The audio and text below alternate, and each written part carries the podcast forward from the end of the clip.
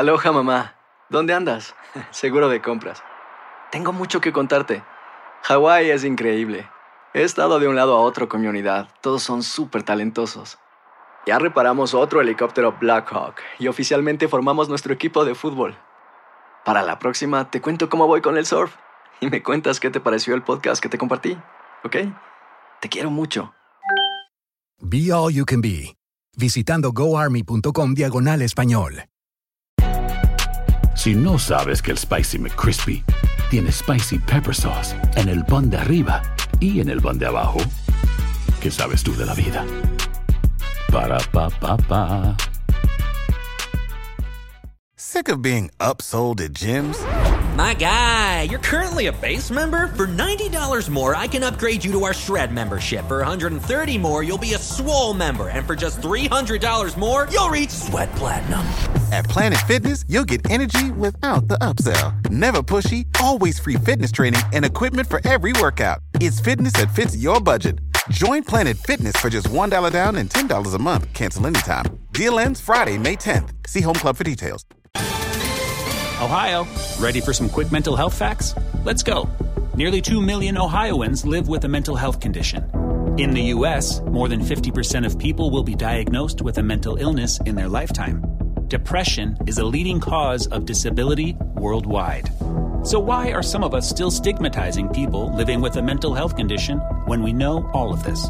Let's listen to the facts and beat the stigma. Ohio, challenge what you know about mental health at beatthestigma.org. Univision Audio. Enigma sin resolver es un podcast para mayores de edad. Algunos radioescuchas pueden encontrar el contenido del programa ofensivo. Se recomienda la discreción del radioescucha, especialmente para menores de edad. Soy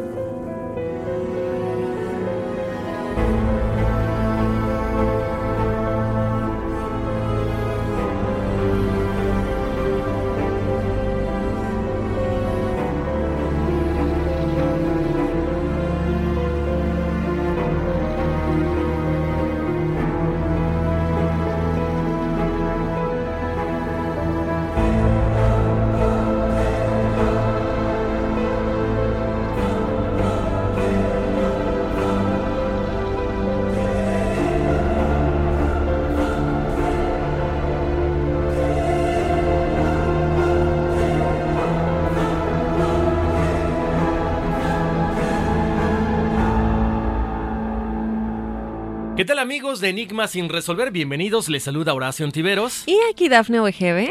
Bueno, pues estamos grabando en un día halloweenesco, efectivamente, ¿no, Dafne? Sí, hoy justamente que salió el episodio de las historias reales de Halloween, porque exactamente es 31 de octubre, el día de hoy que estamos grabando este episodio, y ustedes siguen disfrutando de la semana especial de Día de Muertos. Así es. Oye, qué bonitos mensajes, qué buena onda el apoyo, Dafne, eh, por todos estos episodios bonus, ¿no? De, de, Día de Muertos esta semana, que les han gustado. Mucha gente se ha espantado con el de los estigmas. Sí. Los comentarios han sido muy buenos, la verdad, qué bueno que les ha gustado. Mucha gente que no conocía, algunos que sí conocían de esto, pero todo, ¿eh? Lo de, eh, ¿cómo se llama? Slenderman, eh... El otro, ¿sabes qué? También están, están, nos estaban comentando que hay muchos sitios parecidos a ese famoso bosque de los suicidios. Sí, nos comentaron de uno en Colombia, me acuerdo uno de los comentarios. No fue el único, pero de entre los que nos mandaron, me acuerdo mucho de una chica que nos comentó que en Colombia había algo muy similar, que estaría padre que lo investiguemos. Entonces, gracias por las sugerencias. Sin duda alguna, hay muchos temas que queremos tocar. Entonces, pues... Está difícil escoger, Horacio, ¿no? Porque todos son muy interesantes, pero qué bueno mientras tanto que les haya gustado lo que estamos presentando hasta el día de hoy y sobre todo en la semana especial de Día de Muertos. En estos episodios, recordarles que si no los han escuchado, es esta semana en la que tenemos, en la que tuvimos episodios diarios. Empezamos con los estigmas, después tenemos el de el bosque de los suicidios, que comentabas. Tenemos el del efecto Mandela.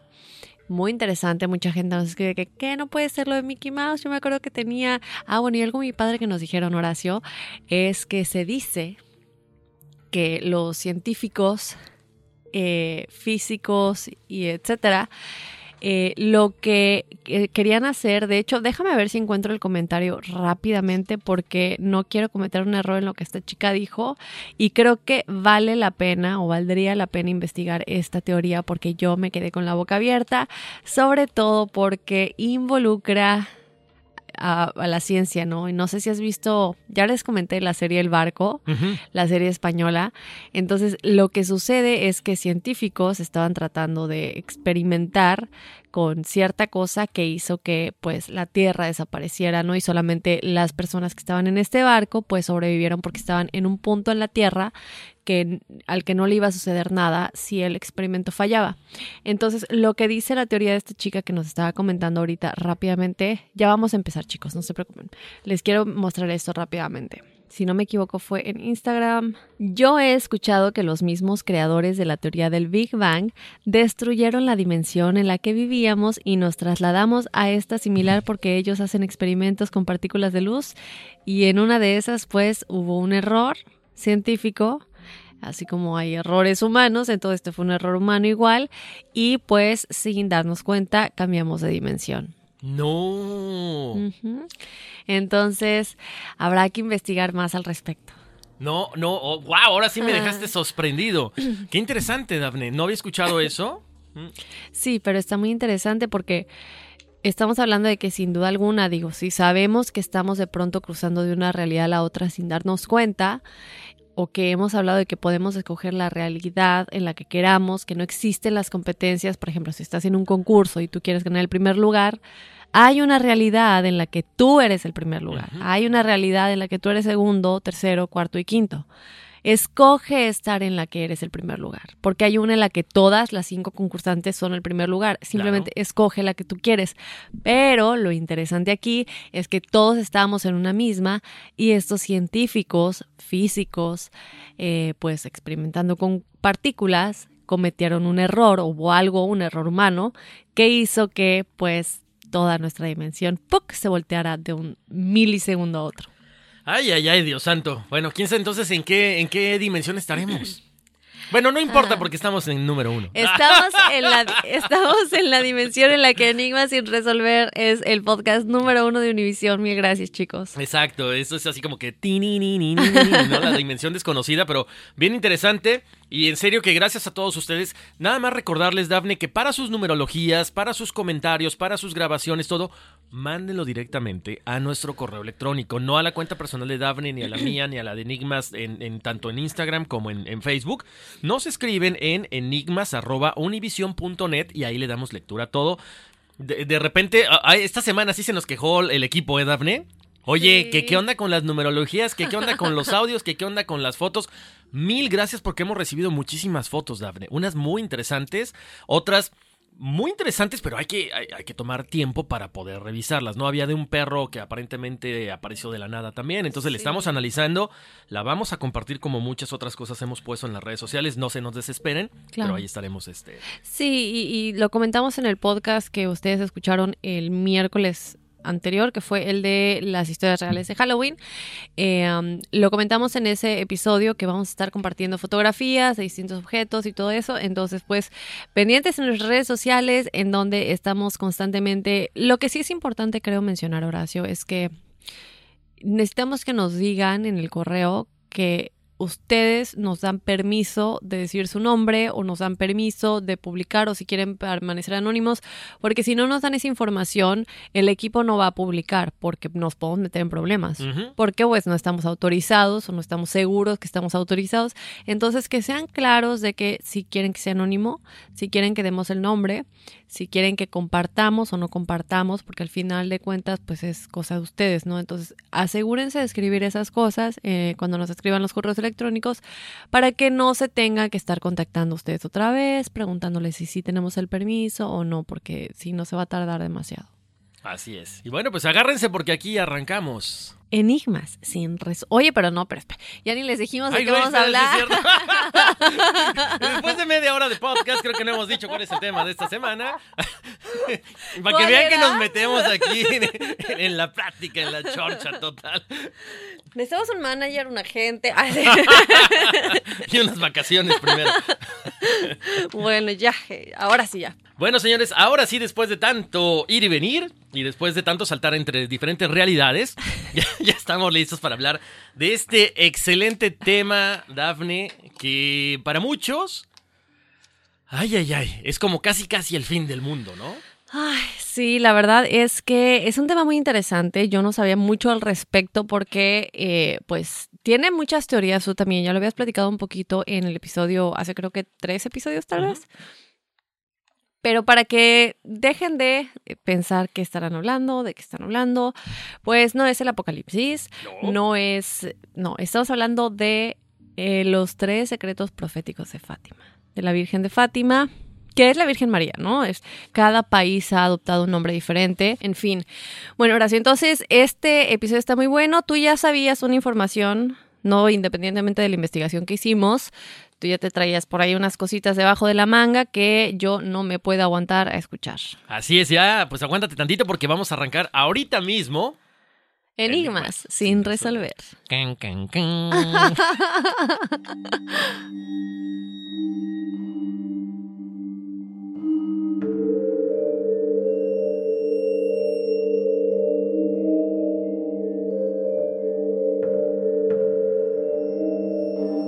El 13 de mayo de 1917, la Virgen María se le apareció a tres pastorcitos, Lucía de Santos y a los hermanos Jacinta y Francisco Marto. La Madre de Dios les invitó a acudir allí, cada día 13, durante varios meses.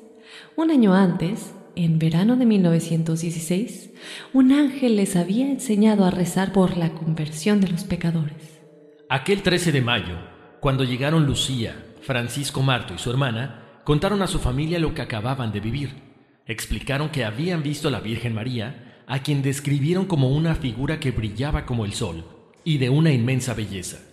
También dijeron que les había revelado tres secretos que definirían el futuro de la humanidad.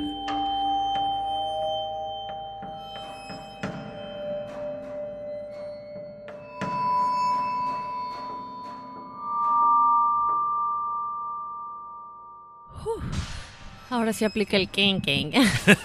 bueno, ya no estoy enferma, entonces no aplica tanto, pero... Oye, ahí fue el karma, ahora yo me enfermé, caramba, con este... ¿Estás enfermo ahora tú? ¿Sabes qué? Sí, el- el- este cambio de clima, para la gente que no sabe, o sea, estamos en pleno Halloween y estamos a 74 grados. O sea, eso es, es inaudito. Entonces, sí, eh, sales, está el frío, entras a tu casa, está la calefacción. Ahora me tocó a mí, así que can, can, can. Pero no te escuchas tan mal como yo. No, te digo algo. Antes de entrar aquí al estudio, me tomé una pastilla. Qué bueno. Sí, no, porque ya no se puede así, Horacio. Tú estabas enfermo, luego me tocó a mí y ahora otra vez tú. Exactamente. En cuidado, fin. cuidado. Cortemos esa, esa racha, por favor. Oye, Horacio, ¿qué te parece si empezamos por explicarle a la audiencia que no sabe muy bien de qué se trata este tema? ¿Qué son exactamente los secretos proféticos de Fátima? Bueno, les cuento que se trata de tres mensajes considerados premonitorios con un contenido que se terminó cumpliendo en algunas de sus ocasiones. El Papa Juan Pablo II explicó que las visiones de Fátima son revelaciones privadas cuyo propósito es ayudar a vivir más plenamente de acuerdo a las enseñanzas de Cristo. En agosto de 1941, Sor Lucía reveló dos de los tres secretos. El tercer secreto, sin embargo, Horacio se lo entregó en un sobre al Vaticano en 1957. El Papa Juan Pablo II lo hizo público en mayo del 2000. Mm, no sé por qué tengo mis dudas, Daphne. ¿Por qué? Porque es lo que platicábamos la otra vez. Según lo que yo había escuchado y lo que yo había eh, leído anteriormente, cada que alguno de los papas abría este sobre, el contenido era tan fuerte que terminaban llorando. Yo sigo sin creer eso. Entonces, digo, obviamente son teorías. Entonces, la teoría aquí de que el Papa Juan Pablo II en el año 2000 básicamente da a conocer este tercer secreto, Yo lo dudo un poco, porque si en verdad aplica esto de que los papas que lo leyeron, o los sacerdotes, o, obispos, lo que haya, las personas que hayan sido, era tan fuerte y tan revelador, creo que podrías crear una histeria colectiva en el mundo entero, sea de la religión que seas. Sí, pero también, bueno, estoy de acuerdo contigo en eso, sin embargo, también creo que es importante dejar claro desde mi punto de vista que son tal vez prevenir antes de lamentar. Entonces, a lo mejor ella lo que quería era prevenirnos y eh, eh, digo, no sé, les tenemos los mensajes exactamente que les vamos a leer, que era lo que cada uno decía y a lo mejor pues aquí entre nosotros comenzamos a sacar nuestras propias Obviamente el tercer secreto es el que se dice que ha sido el más grave, el más intenso y hay varias teorías al respecto, no es nada más una. Se dice obviamente que el Papa Juan Pablo II, ya les vamos a contar exactamente qué es, cómo él lo interpretó, eh, pero hay otras teorías que ya les vamos a platicar y pues obviamente todo al fin de cuentas es, pueden pasar cosas horribles como el holocausto, del cual ella trató de prevenirnos en uno de los secretos, ya les vamos a decir, o podemos prevenir antes de que eso suceda. El tercer secreto también se supone que todavía podría ser una gran catástrofe, catástrofe, perdón. Eh, pero como les decimos, hay varias teorías. Vamos a empezar, sin embargo, si te parece, Horacio, con el primer secreto y su relación con lo que estaba por venir. Bueno, pues el primer misterio era una visión del infierno y decía lo siguiente. Nuestra Señora nos mostró un gran mar de fuego que parecía estar debajo de la tierra. Hundidos en este fuego estaban los demonios y almas como si fuesen brasas transparentes y negras o bronceadas con forma humana, que flotaban en el incendio llevadas por las llamas que de ellas mismas salían. Juntamente con nubes de humo, cayendo para todos lados, semejantes al caer de las chispas en los grandes incendios, sin peso ni equilibrio, entre gritos y gemidos de dolor y desesperación que horrorizaban y hacían temblar de pavor. Los demonios se distinguían por formas horribles y asquerosas de animales espantosos y desconocidos, pero transparentes y negros. Esta visión duró un momento y, gracias a nuestra buena Madre del Cielo, que antes, en la primera aparición, nos había prevenido con la promesa de llevarnos para el cielo. Si así no fuese, creo que habríamos muerto de susto y pavor. Bueno, ¿qué tal con esto? El primer secreto está asociado con la Revolución Rusa, Horacio porque desde el mes de febrero en Rusia se estaban desarrollando acontecimientos que finalizaron en noviembre con, bueno, como muchos sabrán, Lenin como presidente de la Unión Soviética. Los niños dijeron que habían visto una visión relacionada con el infierno, quizá como una especie de mensaje de los dramas que viviría la humanidad si no se arrepentían de sus pecados. Aquello iba a pasar incluso aunque finalizase la Primera Guerra Mundial. Poco después, sin embargo, en julio de 1917, la Virgen le pidió a la humanidad y especialmente a Rusia que se congregase al Inmaculado Corazón de María. Y esto fue lo que supuestamente reveló. Si se escuchan mis peticiones, Rusia se convertirá y tendrán paz. Si no, esparcirá sus errores por el mundo promoviendo guerras y persecuciones a la Iglesia. Lamentablemente, mm, su eh, mensaje y la manera en la que ella nos quiso prevenir pues no funcionó porque sabemos que sucedió posteriormente la Segunda Guerra Mundial, se formó la URSS, etc. Exacto, ahora yo pregunto, Dafne, ¿por qué este tipo de apariciones no se hacen específicamente al país al que va a afectar toda esta situación? Creo que es más creíble, yo nada más tengo esa duda. ¿no? ¿Cómo? Sí, por ejemplo, si, si estamos hablando de que Rusia iba a tener un factor importante en esta situación, ¿por qué no se aparece a alguien en Rusia? ¿Sí me explico? Digo, yo Sí. sé que los misterios de Dios, uno no los, como, como ser humano, Ah. como mortal, no los entiende. Yo nada más tengo esa duda. Yo no creo que hubiera, yo creo que hay pocas personas en el mundo que pueden tener capacidades de, de ser elegidos de una manera tan especial. Y también creo que no importa de qué país sea, a fin de cuentas lo que te pasa a ti me afecta a mí. Me va a afectar tarde o temprano, ya lo hemos dicho, no es como un hilito y todos estamos parte de ese hilo.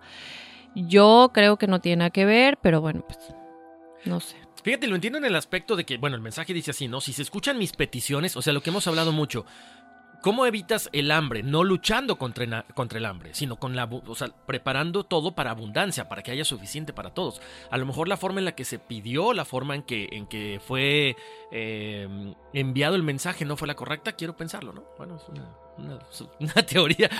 Señores, vamos con el segundo secreto. Vamos a ir poco a poco. Eh, siempre eso, eso es lo, que eh, eh, alimenta estas teorías, ¿no, Daphne? El estar en desacuerdo y que la gente también escribe y de repente dice, no, es que yo también, no sé, yo apoyo esta teoría o se me ocurre otra cosa. Así que bienvenidos sus comentarios. vamos con el segundo secreto, Daphne y gente que nos escucha. tiempo de crímenes inhumanos. Pero el consejo, obviamente lo que comentaba ahorita Daphne, ¿no? O sea, el consejo que da la Virgen no es seguido, no se cumple. Se termina creando la Unión Soviética, lo que es posteriormente la URSS. Después Alemania comienza a dar los primeros pasos en la cuestión de la Segunda Guerra Mundial. Esto no es tan rápido como le estoy comentando, obviamente más o menos tarda 10 años en producirse y entre este periodo pues hay varias guerras, ¿no? El segundo secreto relata una profecía bélica que realmente estremece, pongan atención. Enseguida, levantamos los ojos hacia Nuestra Señora, que nos dijo con bondad y tristeza, Visteis el infierno, para donde van las almas de los pobres pecadores. Para salvarlas, Dios quiere establecer en el mundo la devoción al Inmaculado Corazón. Si hicieran lo que digo, se salvarán muchas almas y tendrán paz. La guerra va a acabar, pero si no dejan de ofender a Dios, en el reinado de Pío XI comenzará otra peor, cuando vean una noche alumbrada por una luz desconocida, sepan que es la gran señal que les da Dios de que Él va a castigar al mundo por sus crímenes, por medio de guerra, de hambre y persecuciones a la Iglesia y al Santo Padre. Para impedirla, vendré a pedir la consagración de Rusia a mi Inmaculado Corazón y a la comunión reparadora en los primeros sábados. Si atendieran a mis pedidos, Rusia se convertirá y tendrá paz. Si no, esparcirá sus errores por el mundo, promoviendo guerras y persecuciones a la Iglesia. Los buenos serán martirizados. El Santo Padre tendrá mucho que sufrir. Varias naciones serán aniquiladas. Por fin, mi corazón inmaculado triunfará. El Santo Padre me consagrará Rusia, que se convertirá y será concedido al mundo algún tiempo de paz.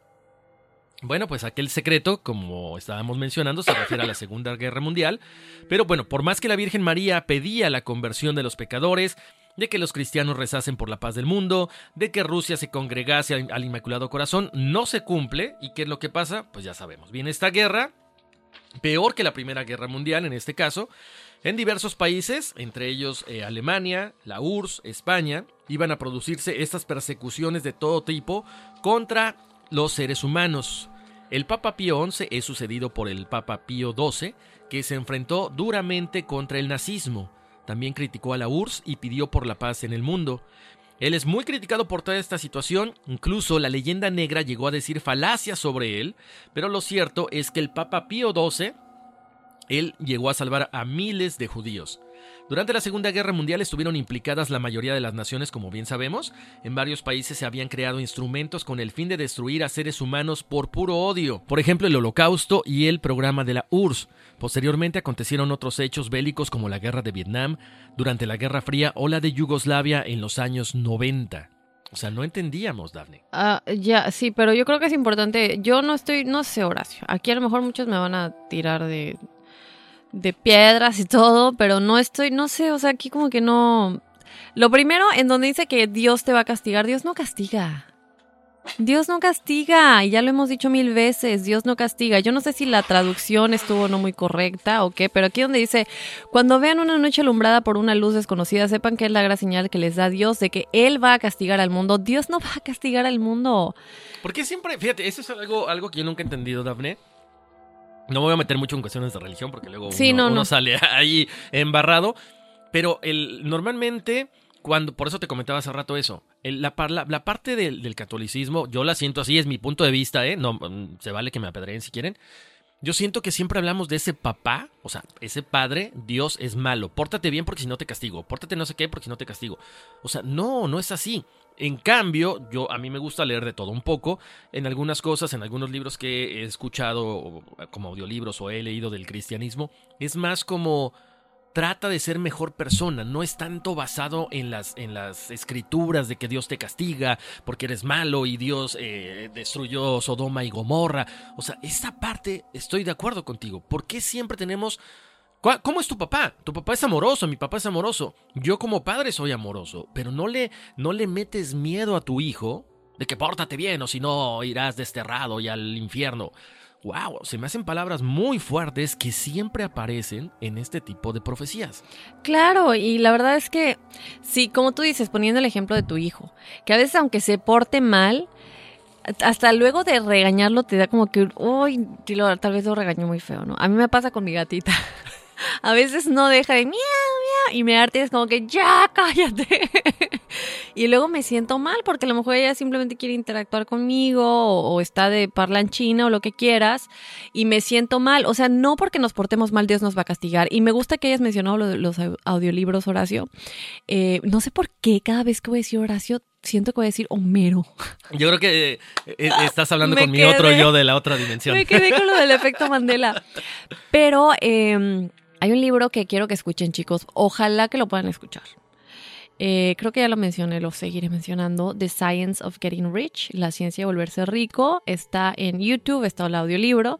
Y ahí el autor eh, no se trata, sí se trata de volverte rico en mm, este, monetariamente, pero también se trata de que tú puedes tener todo lo del mundo porque Dios así lo quiere.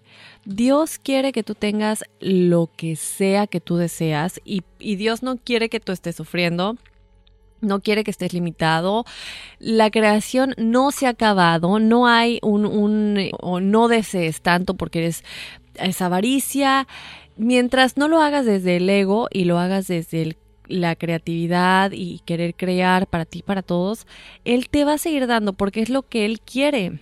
Y me encanta porque este libro explica de que cada vez que tú sientes eh, las ganas de tocar el piano o actuar o lo que sea que a ti te guste en la vida eh, hacer o realizar, es porque tú eres un canal para que él se, se exprese. Tú eres un canal y él se quiere expresar y él se quiere crecer y, y ser más abundante y solo lo puede hacer por medio de nosotros y los seres que Él haya creado. Entonces por eso sentimos esas ganas de hacer cosas que son nuestras pasiones en la vida. Y todos tenemos distintas pasiones precisamente por eso. Entonces esto de los secretos de Fátima, yo no estoy diciendo que no se apareció, no estoy diciendo que ella no trató de prevenirnos, pero sí me parece que las interpretaciones están un poquito fuera de... porque de, no hay manera, por lo menos yo, nunca voy a creer que Dios nos va a castigar nosotros nos castigamos a nosotros mismos. Sí, somos el reflejo de nuestras acciones, lo Exacto. que nos pasa. Si la humanidad se destruyó en la Segunda y en la Primera Guerra Mundial, es por lo que sucedió por actos de humanos y lo que ellos realizaron, no por que Dios nos iba a castigar. Exacto, mucha gente dice, bueno, ¿y por qué no interviene? Porque ahí está nuestro libre albedrío. O sea, nosotros somos libres de hacer. Si Daphne deja aquí su bolsa, yo soy libre de meterle mano y quitarle 100 dólares o no. Entonces es responsabilidad de cada uno. Eso es lo que yo siempre he dicho. Muy de acuerdo contigo, Dafne. Así es. Entonces, chicos, por favor, vayan y escuchen el libro. Aquí Horacio está teniendo problemas técnicos con el micrófono. no vayan a pensar que son este ruidos aquí en este, de ultratumba, no, es mi micrófono, literal. Les voy a poner el, link del audiolibro en, yo estoy terca. Y chicos, ya sé que a muchos de ustedes no les gusta que yo hable de la ley de atracción o algunos como que no, que sea solo misterio y cosas oscuras. Está padre y todo está conectado, pero sí voy a comentar esto porque creo que hay gente a la que sí le puede interesar y creo que es importante que se expanda esta información. Claro, ¿sabes qué, Dafne? Lo dicen las escrituras, pide y se te dará. Porque eso nada más para cerrar, porque igual yo creo que sería bueno hacer un, capítulo de, de, la ley de atracción, sí. Dafne, porque o sea, lo dicen las escrituras. O sea, ¿por qué siempre decimos, oye, ¿tú qué quieres? No, pues ir a una casita. Pues no, pide una casota. Oye, ¿y, cuánto? Yo me quiero sacar la lotería. No, pues con 100 dolaritos. No, pide, pide. Lo que pasa es que nos han enseñado a, menospreciar, a, tratar de, de, pichicatear las cosas. No, pues es que yo con un carrito. No, no pidas un carrito. Tienes toda la razón. Y yo creo que, por ejemplo, ahorita que dices, eh, este libro dice, había un niño muy, muy pobre y bueno, un hombre muy pobre y él quería pues una casa mejor y quería una casa bien y tenía que tener dinero. y se dio cuenta de que él se percató de la nada que él podía tener lo que él quisiera, entonces él empezó a verse en esa casa, empezó a estar viviendo en su mente como si él ya viviera en esa casa y a sentir como que ya lo tuviera, que es la clave de la ley de atracción. Este, cuando tú pides, pide y se te dará, no es de pedir, por favor, dame, sino pide con el pensamiento como si ya lo tuvieras. Y de pronto, unos meses después, él ya estaba en la casa exactamente como la visualizó y se dio cuenta que no había pedido suficiente, que él pudo haber pedido algo mejor. Y me cayó el 20 porque tú sabes que me acabo de mudar y pues es un estudio chiquito. Y es exactamente como lo visualicé. De verdad, yo veía mi silloncito, mi cama al lado, pero los que no saben, un estudio aquí en Estados Unidos, pues es un como un no un cuarto, pero es un departamento que todo está en el mismo lugar, o sea, no hay como que un cuarto separado. Y tengo mi, mi cocina y así, pero todo está en un cuarto. Y y me di cuenta que es exactamente como lo visualicé. Todas las ventanas para que mi gatita se asome. La cocina está amplia, pero pues sigue siendo un estudio, ¿no? Y dije, las paredes son blancas. O sea, de verdad que chicos, es muy parecido a lo que yo visualicé. Y yo estaba muy segura que iba a conseguir algo así. Y luego, ya que lo tengo, me doy cuenta que pude haber pedido a lo mejor un apartamento que tenga un cuarto separado o, o, algo que pues yo no sé cómo hubiera pasado, pero no te preocupes, no, en el cómo, simplemente pídele al universo y él te lo va a dar. Él se va a encargar del cómo. Eso, le dice el clavo, Daphne. Estaba leyendo un libro que es precisamente la misma autora del, del secreto, se llama El Poder, The Power. Y te dice, cuando tú compras algo en línea, te dicen, la vida es un catálogo. Cuando tú compras algo en línea, ¿todos los días pides lo mismo? No, pides y estás esperando que llegue. Entonces, ustedes pidan su casa, pidan su carro, pidan su trabajo, pidan su premio de la lotería pero ya siéntanlo, o sea, proyectense como si ya va a llegar. Porque si tú, exacto, tú compras tus zapatos hoy, no estás todo el día, mañana otra vez los pido, otra vez los pido, otra vez los pido hasta que llegue. No, confía en que eso va a llegar. No estés preguntándote, porque eso también es otra cosa, Daphne. Y, ¿sabes qué? Es que yo necesito, no sé, mil dólares extra al mes para poder vivir. No, pero es que yo trabajo en esto y no los gano. No, no, no, pídelos. ¿Cómo van a llegar? ¿Quién sabe? A lo mejor la lotería, a lo mejor una herencia, a lo mejor algo algo que no entiendes cómo va a llegar, pero va a llegar. Como siempre, saliéndonos del tema. No, pero ¿sabes qué? no, en serio, es un tema que yo creo que tendríamos que desarrollar. Sí, sí, sin duda. Eh, me encanta porque eh, da para tanto que digo, o sea, no, no vamos a obviamente ahorita adentrarnos en todo lo que conlleva y cómo se conecta con la ciencia y que está comprobado, pero chicos, de verdad escuchen este libro de eh, La ciencia de hacerse rico, de Science of Getting Rich. Y me encanta ya por último, Horacio, lo que mencionas del catálogo, porque me recuerda a la mm, eh, metáfora de ir a un restaurante, ves el menú y escoges, se me antoja una rachera o una carne con vegetales. Se la pides al mesero y te quedas ahí en tu plática esperando tu orden. Ya sabes que tu orden va a venir. Eh, a ti no te importa cómo le están preparando, quién se encargó en la cocina, si fue fulanito meganito, tú ya la pediste y no te interesa nada más. Es lo mismo. Lo mismo, chicos. Haz cuenta que están en un restaurante, el menú y las posibilidades son infinitas. Escojan lo que quieran y simplemente esperando y teniendo la seguridad que va a llegar, se van a transportar a esa realidad paralela en la que pues ya está listo para ti. Me encantó. Eh, sí, bueno, entonces, pues eso. Dios no, castiga, puedes tener. Exactamente. Después de todo esto, ¿en qué estábamos? En que Dios no castiga, ¿cierto?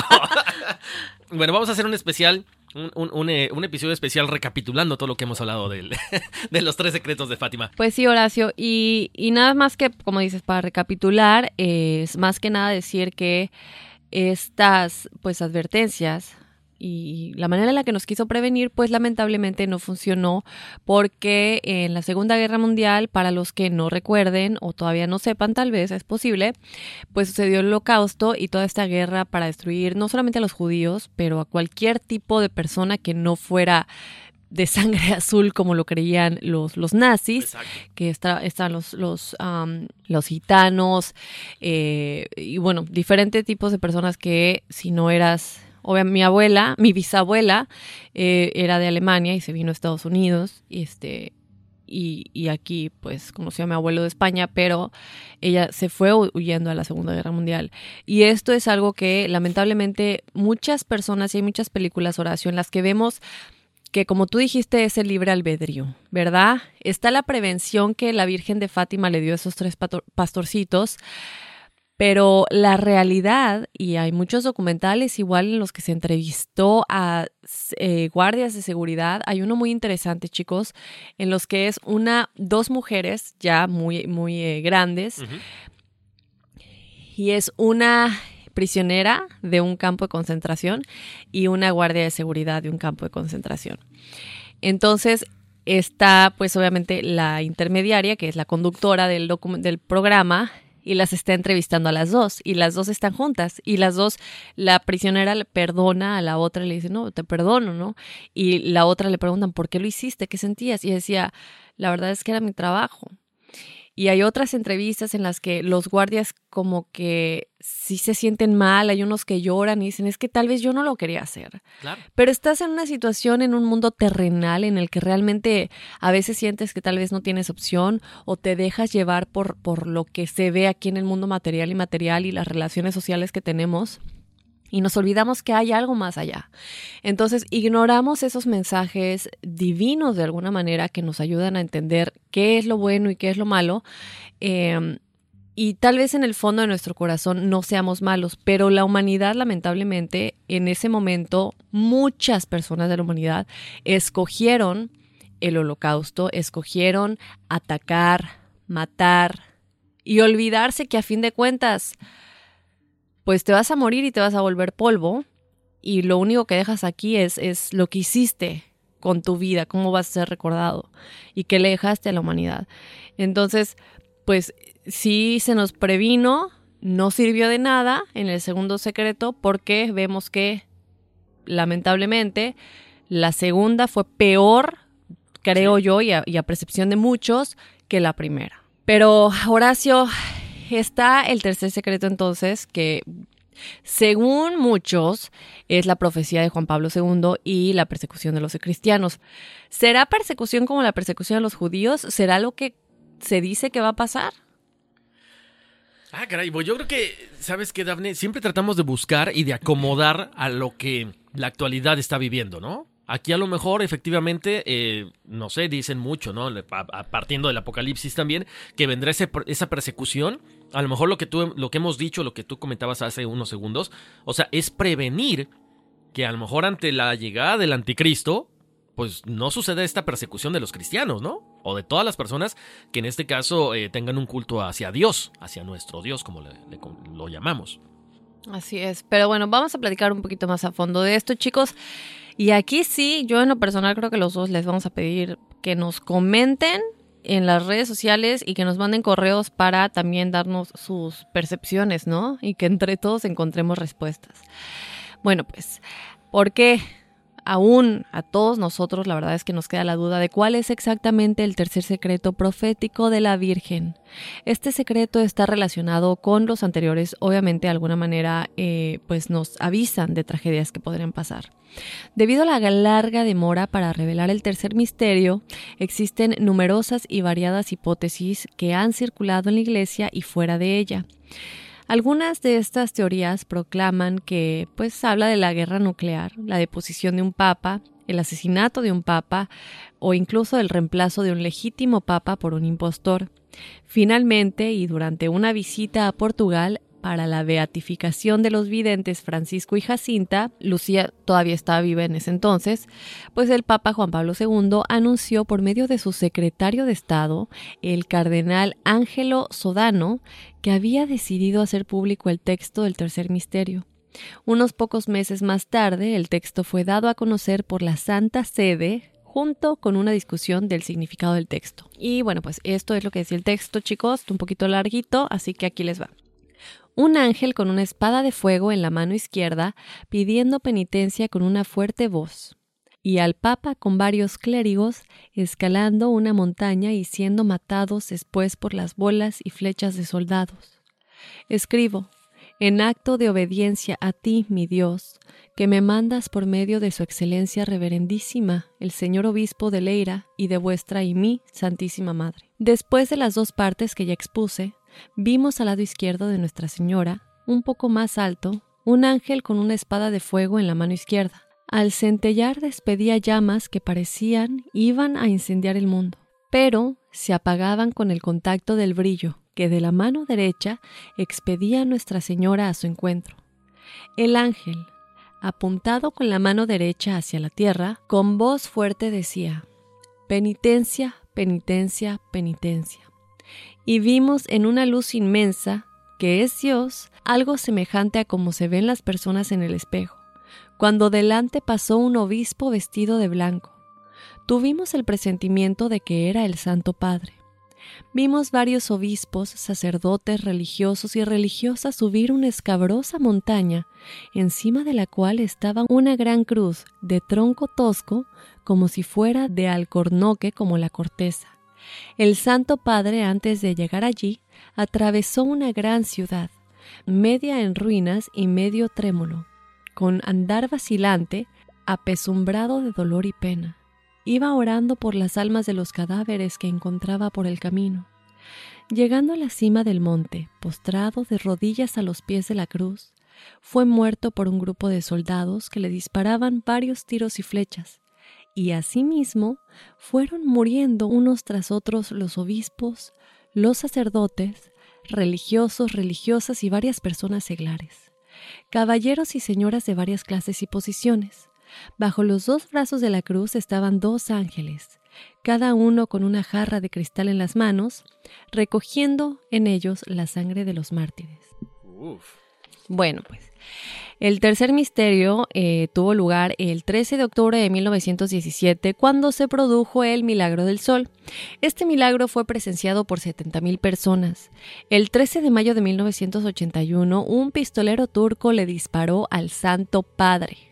Ok, aquí cabe aclarar que este es lo que se dice que fue lo que ella se estaba refiriendo. Cuando el Papa reveló el tercer misterio de Fátima, dijo que logró sobrevivir gracias a que la Virgen intercedió por él. También reveló que gracias a la Virgen sabía que iba a sufrir un atentado, pues se prevenía o, se le avisaba de ello en el tercer misterio. Juan Pablo II, el día del atentado, llevaba una imagen de la Virgen María que le protegió cuando le golpeó la bala de Ali Akka, quien es quien le disparó el, el turco que les platicaba. Y bueno, el Papa donó aquella bala a Fátima para que adornase la corona de la estatua. Pero hay otro aspecto, Horacio, que une especialmente el segundo misterio con el tercero.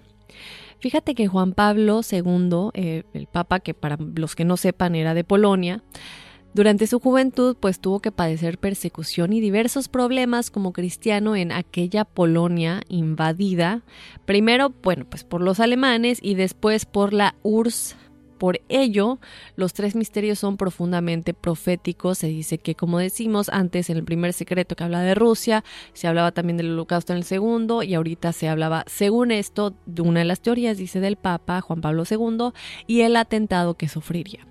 El tercer secreto también hace referencia a la persecución que padece la Iglesia. Por ejemplo, en España durante la Guerra Civil, cuando miles de cristianos fueron asesinados y muchos templos e imágenes religiosas quemados. Ahora, yo no sé, estamos hablando de la persecución a los cristianos o a la Iglesia Católica, porque el Papa era de la Iglesia Católica. Entonces, aquí como que no veo por qué se dice o por qué nos muestran que era persecución a los cristianos y al, cristianismo cuando el Papa era del Vaticano y el Vaticano es el, la sede del catolicismo. Exacto. Ahora estamos hablando de una cuestión profética, como mencionabas ahorita, Daphne.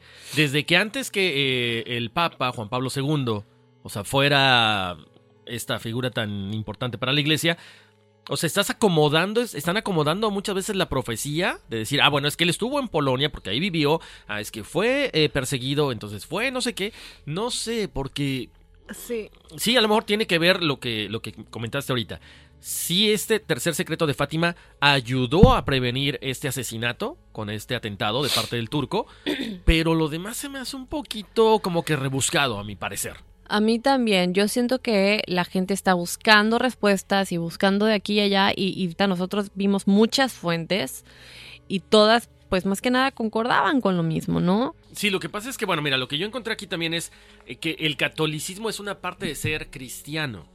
Lo que pasa es que la gente cristiana son los que siguen a Cristo, nada más. Lo- los católicos son los que siguen a Cristo, pero también reconocen la autoridad del Papa, que viene siendo el sucesor de San Pedro en Roma. Es lo que yo estoy aquí entendiendo. Lo que Ok. diciendo. Sí, creo que es importante aclarar eso, ¿no? Porque sí nace la confusión. Pero bueno, Horacio, ¿qué te parece si nos platicas un poquito acerca de las cinco revelaciones que sorprendentes del tercer secreto de Fátima, que serían como también teorías alternas, ¿no? A lo del Papa Juan Pablo. Efectivamente, bueno, pues les cuento que en el año 2000, el entonces cardenal Joseph Ratzinger, que fue después el Papa, explicó los signos y los símbolos de las apariciones marianas. Durante el, todo el siglo pasado, ya saben, personas de todo el mundo elaboran teorías, las presentan, tratan de descifrar estos mensajes ocultos de los tres secretos de Fátima, pero Sor Lucía dijo que la interpretación pertenecía no al vidente, sino a la iglesia. Mm, o sea, y como que cada quien lo maneja a su, a su antojo. Toca a la iglesia interpretar los diversos signos y símbolos de Nuestra Señora de Fátima, lo comenta Sor, Sor Lucía, para ofrecer a los fieles una guía clara en la comprensión de lo que Dios quiere revelar. La iglesia hace exactamente esto, como lo mencionabas Daphne hace unos momentos, en el año 2000, cuando el entonces cardenal Joseph Ratzinger, prefecto de la Congregación de la Doctrina de la Fe, escribió un largo comentario interpretado a nivel teológico del famoso tercer secreto. A este cardenal se le encarga que aclarara los signos y los símbolos que se encontraban en las visiones de la Virgen. Hace algo eh, inaudito, se encuentra cosas extraordinarias, obviamente. Aquí les vamos a dar eh, cinco revelaciones sorprendentes de este tercer secreto. Cómo lo interpretó en ese momento el cardenal Ratzinger, que les comentaba después, se convirtió en el Papa emérito Benedicto XVI. Que además renunció al cargo de Papa. Sí, no ¿Por tenía qué? una imagen tan fuerte como lo tuvo Juan Pablo II, esa, esa imagen amorosa. Sí, pero fuera de eso, renunció al cargo. ¿Sí? No terminó su papado. La pregunta es que todo el mundo se sigue preguntando qué es lo que lo hizo retirarse. No, claro, yo creo que no tiene nada que ver, ¿no? De hecho, a ti que te gusta leer mucho, no sé si has leído el libro de La puta de Babilonia. No sé si le tienes que poner el pip.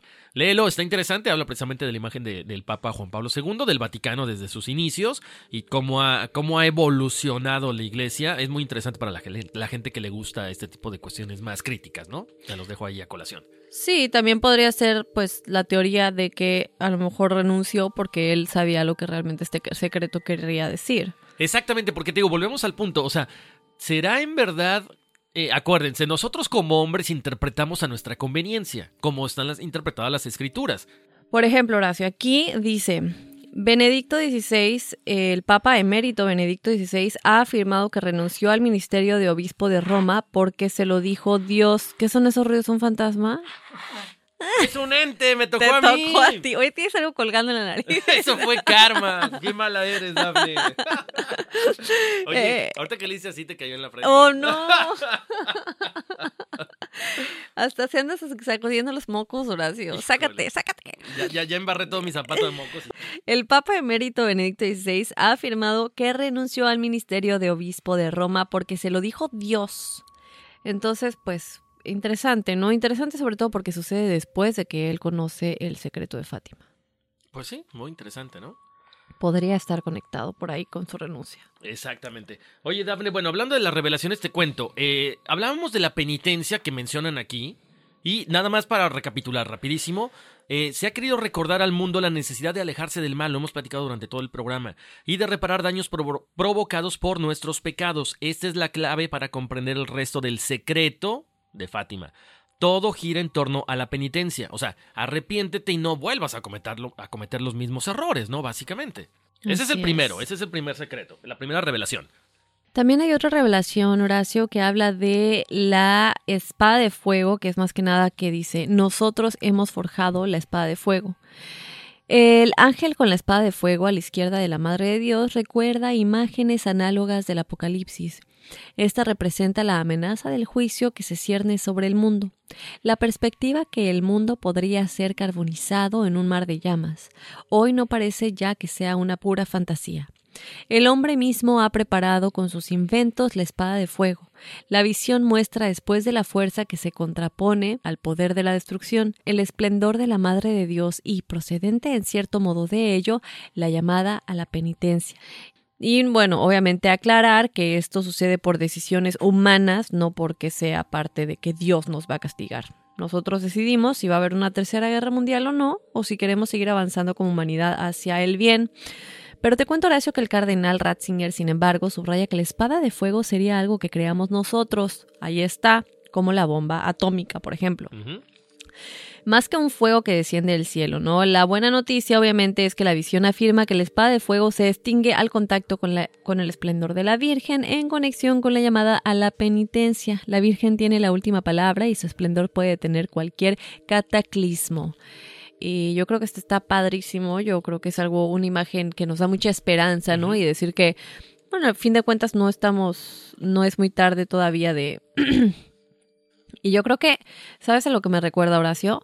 A lo que dijo Nostradamus cuando se contactó con, con esta... mm, Conversaciones, que se lean el libro, chicos, se llama Conversaciones con Nostradamus, y lo que él le dice a Dolores Cannon, que es la que tuvo estas conversaciones con él, básicamente conversaciones en el tiempo, en el en su, que era 1500 Ajá. creo, comunicándose con ella a los años 2000, eh, diciéndole, mira, la gente en tu tiempo no está interpretando mis predicciones de la manera correcta. Se están equivocando y lo que yo quiero que por favor les dejes claro es que yo doy una opción que es la más posible, pero alrededor de esa hay muchas otras opciones. Entonces, eh, yo creo que es básicamente lo mismo, ¿no? Las visiones de la Virgen de Fátima nos da una de las opciones de lo que podría pasar, pero nosotros todavía podemos cruzar a la derecha en vez de a la izquierda y escoger otra, otra posibilidad. Eh, y está mi padre este libro, que lo lean. Dolores Cannon tiene libros de vidas pasadas, de la ley de atracción, de este conversaciones de no- con Nostradamus. Y bueno, ella ya fallecida lamentablemente, pero también tiene unas conferencias, no, no, no, que te ponen la piel de gallina. Ahora, fíjate, Daphne, ahorita que estabas comentando todo esto entre, entre lo del secreto de Fátima y, y Dolores Cannon, también me recuerda mucho a una de las profecías del calendario azteca. Nosotros estamos viviendo en el quinto sol. Ya pasaron cuatro soles, estamos en el quinto sol. Y el mundo, dicen los aztecas, va a ser destruido por fuego. O sea que ahí ya como que todavía alimentas un poquito más este secreto de Fátima donde se dice que va a haber movimientos de tierra, como lo hemos estado viendo, movimientos de tierra, terremotos, temblores muy fuertes y erupciones volcánicas, y en el cual dice, habrá movimientos de tierra, habrá hambre y con esto perecerá mucha gente. ¿Por qué? Porque al explotar o al hacer explosión o erupción estos volcanes, pues básicamente esta capa de ceniza queda en, el, en, la parte de la atmósfera no permite que el sol eh, caiga sobre los, los eh, cultivos, sobre los seres vivos y empieza a haber una, una época como de glaciación, una época de enfriamiento. Así que si lo relacionamos hasta con los aztecas, por ahí viene algo, algo de cierto, ¿no? Me recuerda a la tragedia de Pompey, digo, el Vesubio que no ha vuelto a eruptar de esa manera que enterró a una ciudad entera, ¿no? Entonces, eh, algo que poner ahí afuera puede ser parte del calentamiento global, de los incendios de, Af- de California, pero yo creo que es importante decir al final que lo más importante es que lo que dijo Benedicto XVI es algo que nosotros vamos a crear. No es un Cierto. castigo divino, no es que va a venir la espada de un ángel, no, no, no, no. Es algo que nosotros vamos a decir, bueno, si queremos seguir peleando con otros países, queremos irnos a guerra, crear bombas atómicas, es nuestra decisión. Entonces es una eh, advertencia más que nada, ¿no? Oye, por cierto, Daphne, se me olvidó, por eso te iba a comentar lo de los volcanes y se me olvidó. Se me olvidó. ¿Viste lo del volcán de el Iztaccíhuatl, el, la, la- la mujer durmiente? ¿Ves que está el Popocatépetl y al lado está el, el Iztaccíhuatl? Hace como tres semanas, aproximadamente dos o tres semanas, vieron a, eh, unas como, dice un alpinista que estuvo ahí, un investigador, que de pronto en este volcán que básicamente está dormido, eh, empezó a simbrar la, tier- la tierra y de repente por un costado se ven dos emanaciones de gases con fuego. O sea, no sé si eh, esto venga a colación de que será un despertar de los volcanes, porque obviamente el Popo tiene eh, el domo abierto y gracias a eso, bueno, no, no ha hecho erupción porque va sacando poco a poco los gases.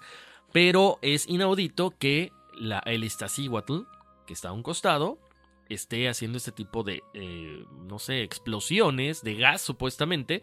Y ha habido, ha sido recurrente durante los últimos días, ¿eh? Digo, nomás se los dejo a colación.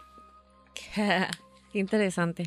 Pues sí, podría ser. Entonces, pues si vives cerca de un volcán, simplemente a prevenir y estar atento a las, a las eh, anuncios de seguridad y las alertas, si estás en alerta naranja o en alerta roja, pues es mejor que te vayas a algún otro lugar que estés más a salvo.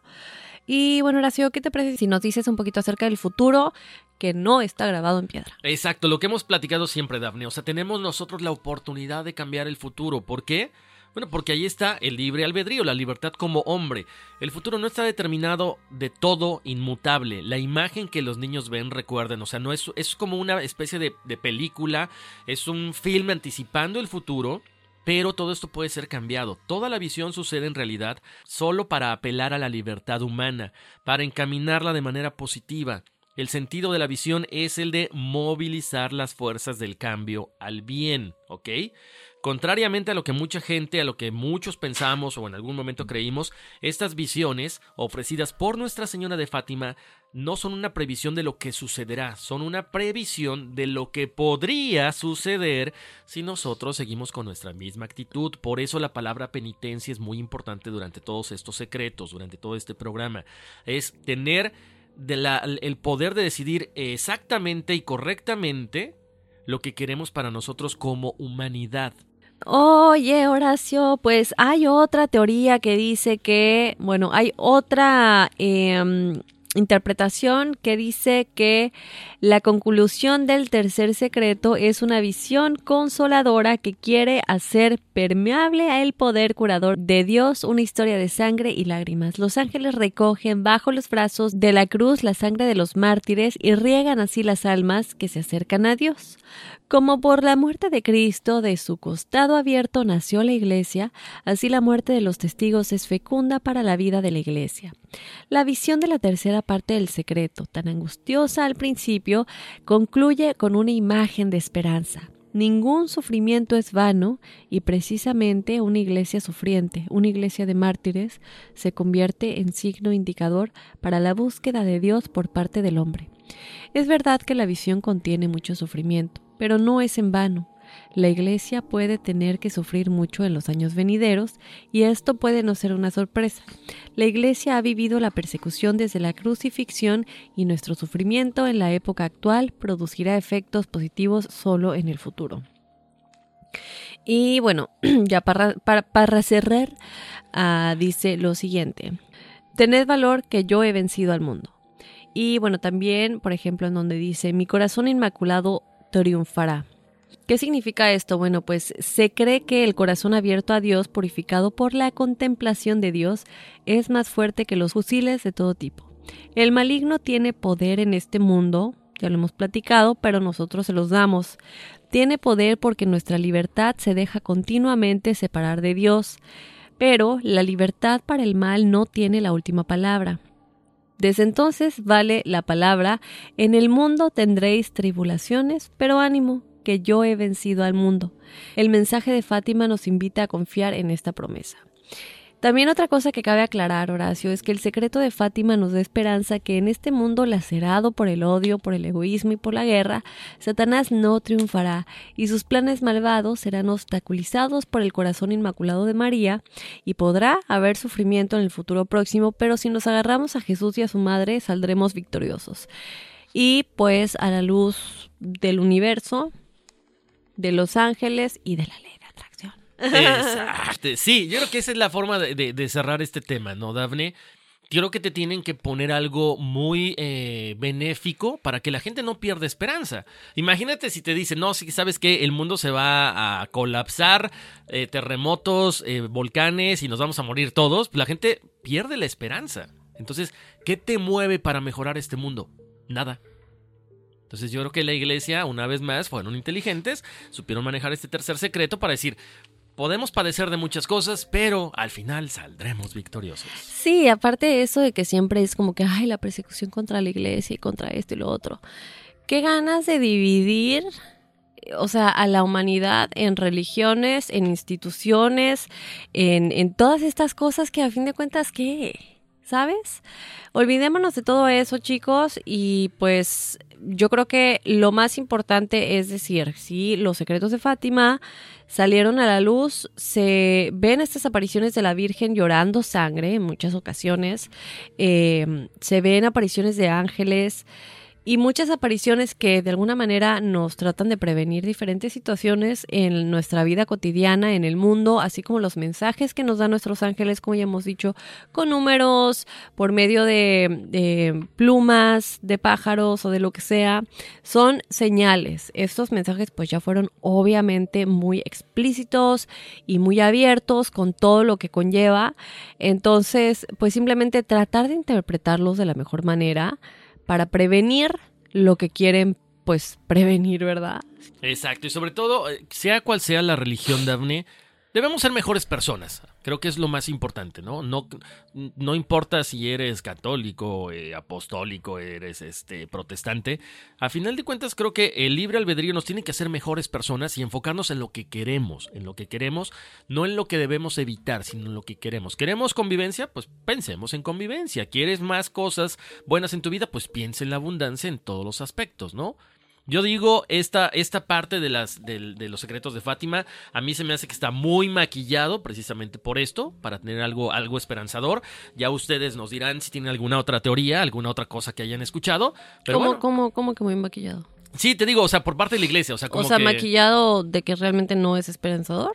No, no, no, me, exactamente. Yo digo que debe, debe de ser un poco más cruel, pero la iglesia lo maquilló. Acuérdate, porque lo que, lo que comentábamos ahorita de estos, eh, de estas cinco, de estas cinco cuestiones de la, de la Virgen, o cinco interpretaciones, o sea, es, a lo mejor la Virgen fue más, eh, más dura en decir, si no haces esta penitencia, entonces va a haber esto, esto, esto, pero de una forma más dura, como, no sé, tratar de, de espantarnos.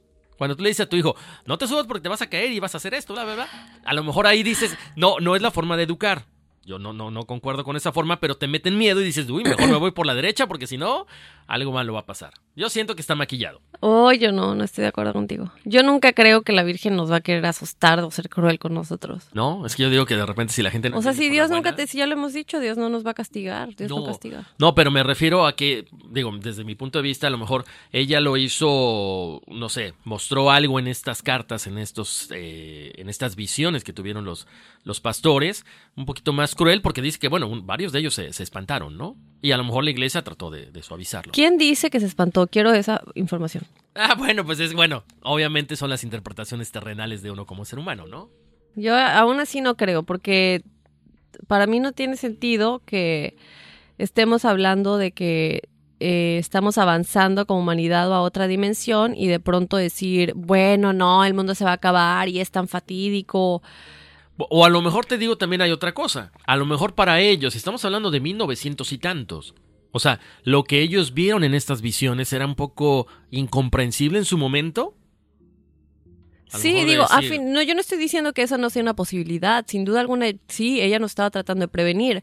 Lo único que estoy diciendo es que no es la única realidad, ni tampoco creo que ella haya dicho esto es lo que va a pasar. Yo creo que el momento en el que ellos dicen es la decisión de la humanidad si esto pasa o no. Eso es lo que yo creo, eso es real. No, no creo que lo estén pintando o maquillando, yo creo que es la realidad que al final, como ya dijiste tú, Iben, el libre albedrío. Claro. Es nuestra decisión y como Nostradamus dijo, ustedes están malinterpretando, esto es una de las posibilidades, tú escoges al final con tus decisiones y tu pensamiento día a día cuál es la realidad que vives. ¿Sí? Entonces yo no creo que eso sea maquillar, yo creo que eso es realidad aquí en China y, y, y, comprobado por todo lo que hemos platicado. Y yo creo que, bueno, también tiene que ver con lo de la interpretación, lo, hemos, lo, lo platicábamos cuando platicábamos o lo mencionamos cuando platicábamos de Giorgio Bon Giovanni. ¿No? Él dice, bueno, es que estos ángeles que ustedes ven como ángeles con, con, las alitas y todo, son extraterrestres. Es la interpretación de cada uno, a final de cuentas, ¿no? Así es un es. desconocimiento. Pero bueno, ustedes tienen la última palabra, muchachos. en fin, Horacio, te bombardeamos esta semana de numerología. Oigan, y hay el, más. El, el, equipo decía, oye, espérate, ya no tenemos tiempo para sacar numerologías. No, y ¿sabes qué? La otra vez, la verdad que caché a unos que se habían equivocado en unas, a la hora de las sumas. Oh, oh, oh, a ver, cuéntanos. A ver, les cuento, muchachos. Pongan mucha atención porque dicen que luego me voy muy rápido con los nombres y nos vuelven a mandar la misma numerología. Vamos a hablar del número uno Y este número uno son las siguientes personas, ¿ok? Félix Alberto Gabriel Delgado, Melisa Hidalgo Barrantes, Carlos Suret, Felipe Chaverri Peralta, Raúl Espino Contreras, Carmen Márquez, Heather Lynn Casas, Rogelio E. Cifuentes Ortega, Luis Lozado de Ecuador, Luis Alfredo Joaquín Diestra, Gustavo Sánchez Madrigal. Número uno es la acción. Personas independientes que les gusta moverse por la vida, siempre siendo líderes. Son personas que les gusta disfrutar mucho de su soledad.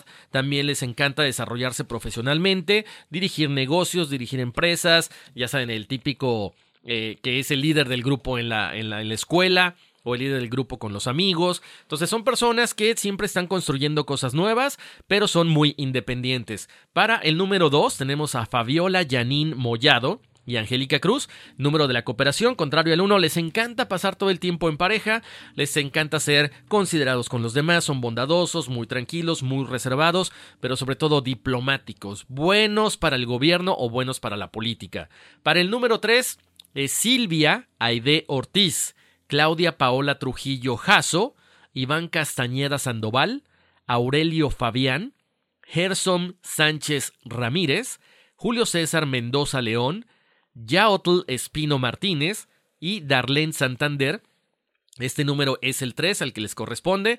Personas que vienen a, desarrollar su talento en la cuestión de la eh, literatura, ensayos, oratoria, música, teatro, canto, expresión corporal, instrumentos musicales. Son intuitivos, imaginativos, con mucho sentido del humor.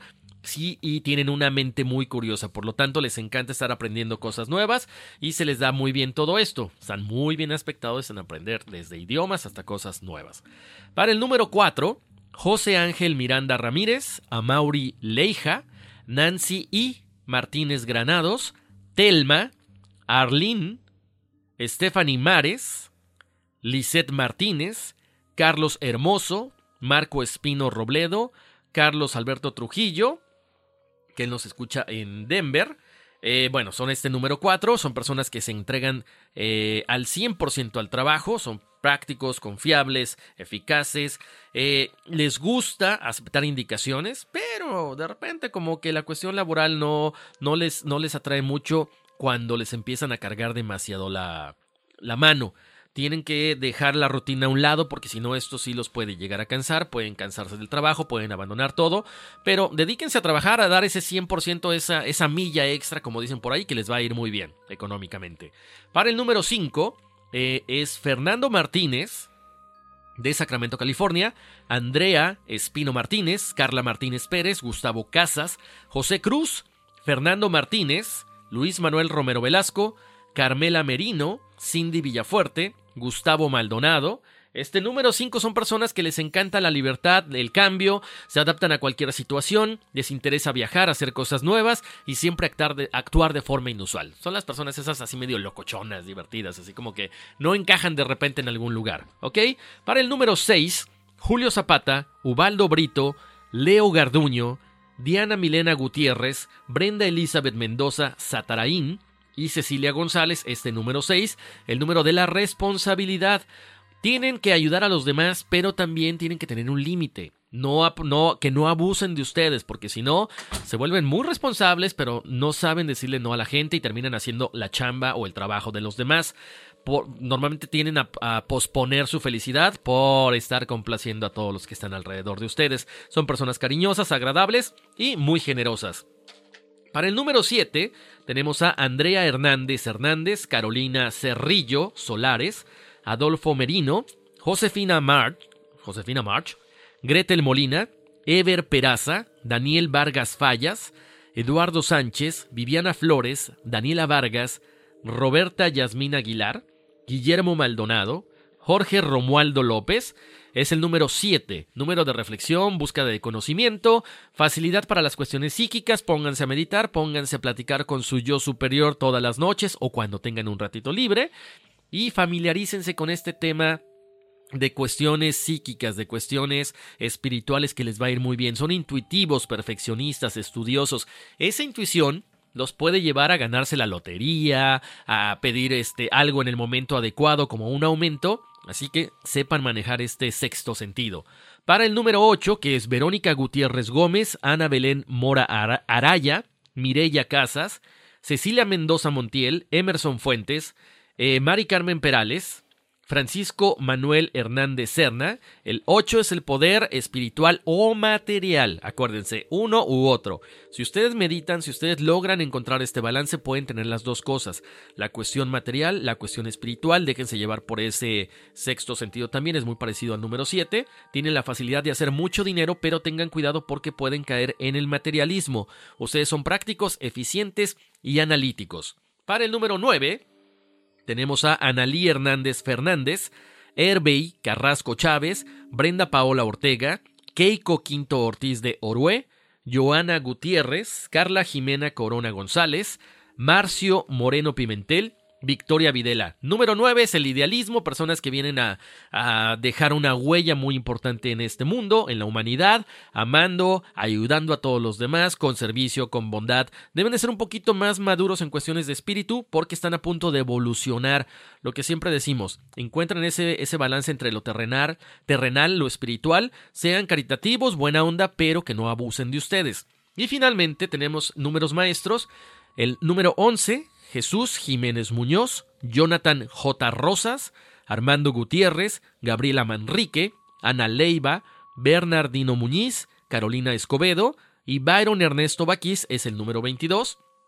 Números maestros son números que tienen muchas cualidades artísticas, son muy creativos, van a desarrollarse perfectamente bien en todo lo que hagan, lo único que tienen que ponerle un poquito más es de amor hacia sus semejantes. Tienen que dejar huella en este mundo porque ya van a otro plano. Dejen eh, esta huella, evolucionen espiritualmente, se les van a dar todas las cosas fácilmente. Pero cuidado porque como tienen la facilidad para hacer dinero y para lograr el éxito material, de repente se enfocan en esa dualidad, ¿no? 11 como un 2, 22 como un 4 y 33 como un 6. tómate agüita, ¿no? Mm, mm, mm.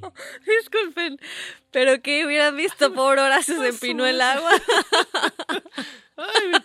oye, pero qué gusto que les gusten sus numerologías. Eso es lo que más me encanta. No, ¿eh? otra hora ya de numerologías. Ustedes pueden ver su numerología llamando al 1-800 Pelón for You. Sí, Y les mandamos su carta astral. No, no es cierto, tampoco no. Oye, tenemos saluditos rápidamente. Le mandamos un saludo a Joma que nos escucha desde Montreal y esperamos también que hayan disfrutado la semana, como ya dijimos al inicio del especial Día de Muertos. Si no han escuchado el resto de los episodios, ya saben que nos pueden sintonizar en y suscribirse. También súper importante suscribirse por el hecho de que cuando se suscriben les llegan las notificaciones automáticamente cuando subimos un nuevo episodio.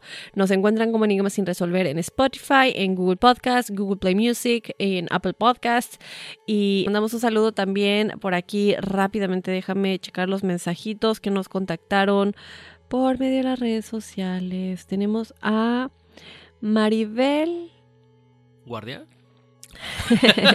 Saludos Maribel. Maribel, Mari que nos contactó, bueno, me contactó a mí en mi Instagram, le mando un abrazo muy grande, un saludo y también por aquí tenemos a el compita Vélez. Un saludo que nos escuchaba desde su carro con su cafecito muy ambientado. Y ahora sí nos vamos a despedir. Vámonos, Dafne, que aquí espantan. Uy, sí.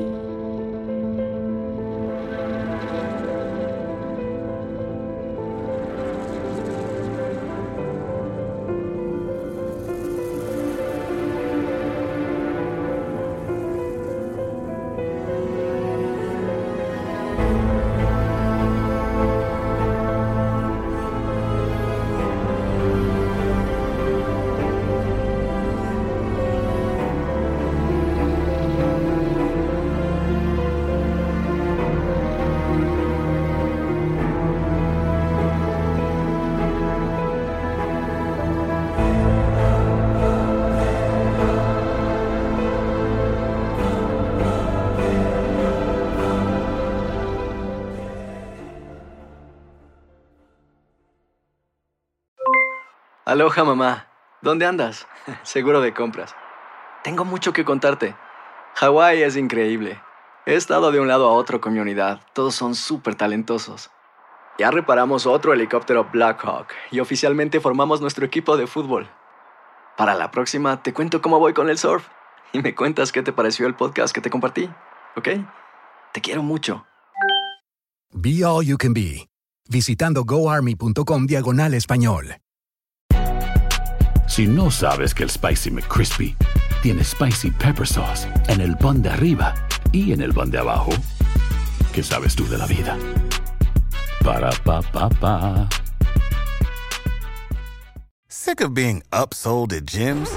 My guy, you're currently a base member. For $90 more, I can upgrade you to our Shred membership. For 130 more, you'll be a swole member. And for just $300 more, you'll reach Sweat Platinum.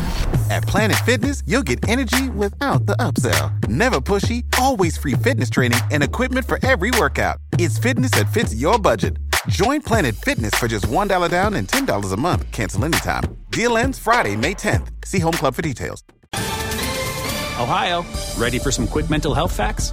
Let's go. Nearly 2 million Ohioans live with a mental health condition. In the U.S., more than 50% of people will be diagnosed with a mental illness in their lifetime. Depression is a leading cause of disability worldwide. So, why are some of us still stigmatizing people living with a mental health condition when we know all of this? Let's listen to the facts and beat the stigma. Ohio, challenge what you know about mental health at beatthestigma.org.